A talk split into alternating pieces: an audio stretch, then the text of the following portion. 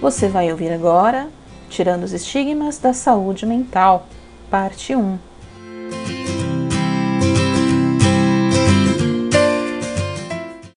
Olá, você, bom dia, boa tarde, boa noite. Eu não sei que horas que você está ouvindo esse podcast. Meu nome é Miriam e hoje eu venho falar um pouco sobre um tema que ainda precisa de muita discussão e disseminação por aí e além do conhecimento para a sociedade em si. O tema de hoje e dessa série de podcast que eu vou produzir se chama Tirando o Estigma das Doenças Mentais e vai tratar sobre a saúde mental.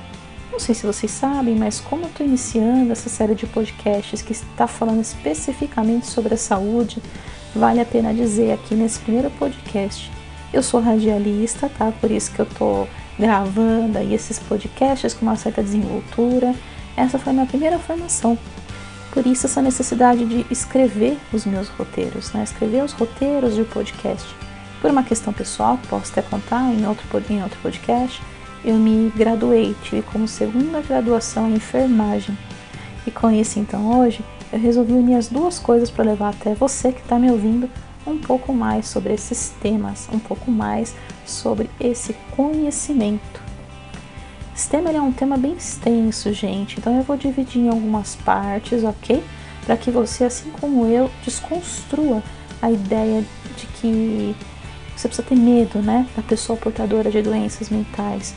De seres humanos, na verdade, né, que eles só precisam, gente, a única coisa que eles precisam é de muito amor, respeito e compreensão. Então, iniciando, quando eu estava na faculdade, meu maior medo, gente, era da disciplina de saúde mental naquela época por pura ignorância, né? Por mim era, era ignorância minha. Porque na verdade a gente sabe que o medo ele é gerado pelo desconhecido, por você desconhecer aquela situação. Eu tinha consciência disso.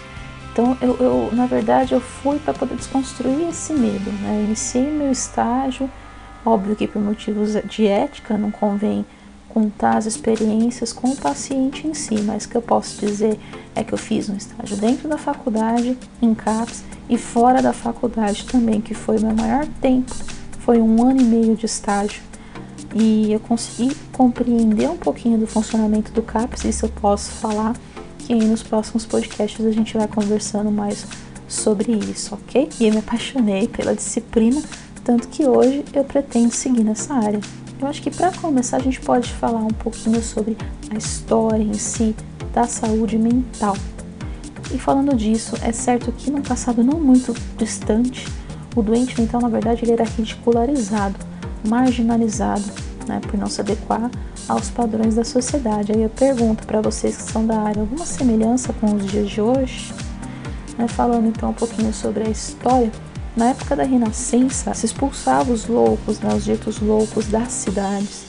Eles sofriam condenações, né, o que é um pleno absurdo você sofrer condenação porque você tem uma problemática. E nessas condenações envolvia coisas como é, andar na de cidade em cidade ou ser colocado em navios sem destinos, né? Isso a gente está falando lá no passado, né? Quando chega na Idade Média, eles começam a ser confinados em grandes asilos que eram destinados a todas as pessoas, fossem elas doente mental ou mendigos, né? E sem assistência nenhuma, muitas vezes eles pegavam muitas doenças e acabavam morrendo. E dentro dessas instituições, aqueles que eram os mais violentos ficavam sempre acorrentados pessoas tinham medo, então deixavam eles sempre acorrentados. E para alguns ainda era permitido sair, né, aqueles que já eram mais tranquilos, eles podiam sair para pedir esmolas nas ruas. Né? No século XVII, um, uma personagem muito importante aparece, o Esquirol. Ele era um estudioso dessas instituições e ele, ele relatava o quadro de maus tratos recebidos pelos doentes na época. Esses maus tratos eles iam desde da pessoa andar nu ou vestido com trapos, deitados em palhas, geralmente dormindo em cima dessas palhas, né? Eles eram privados de água para matar sua sede, gente. Além das suas necessidades básicas, não eram tratados como seres humanos. Acho que nem é, um cachorrinho merece isso, né? Elas eram violentadas praticamente. A gente chega então no século XVIII com Philippe Pinel. Sim, gente, Pinel é o sobrenome dele. Ele foi considerado o pai da psiquiatria. Ele vem com uma nova proposta, que era do tratamento dos ditos loucos. E Pinel ele liberta, né? ele solta, ele tira os loucos dessas amarras, independente de ser violento ou não, e transfere ele para os manicômios. Esse era um local até então que era destinado somente aos doentes mentais. Mas ainda naquela época, o tipo de tratamento que era oferecido para o paciente ele era muito agressivo. E dentro desse tratamento você tinha ducha de água fria, né, banhos frios, chicotadas, gente, sangria, era, era praticamente show, um show de horrores. Sem contar o eletrochoque, né, o eletrochoque, a, insulina, a insulinoterapia, aquelas coisas que a gente já, já conhece. Então a questão dos loucos ela passa a ser tratada como um assunto médico-científico. E a partir de então surgem duas linhas diferentes de pensamento, tanto em relação ao tratamento desse paciente quanto à origem do problema. Em uma linha de tratamento, então, ela vai seguir para a parte moral, né, para a parte psíquica, com práticas psicopedagógicas e terapias que visavam os sentimentos. E a outra linha de pensamento, ela seguia mais para o tratamento físico, pois se acreditava que a loucura ela era um mal orgânico e não um mal, um mal do psíquico. E ela tinha como origem alguma lesão cerebral ou mau funcionamento do cérebro. Hoje em dia a gente sabe que tem algumas patologias que surgem de dano cerebral, mas que não tem nada a ver com aquilo que a gente está falando aqui, ok? Então o Pinel ele vai instituir algumas reformas no século XIX, mas ainda assim eram mais utilizadas práticas físicas, né?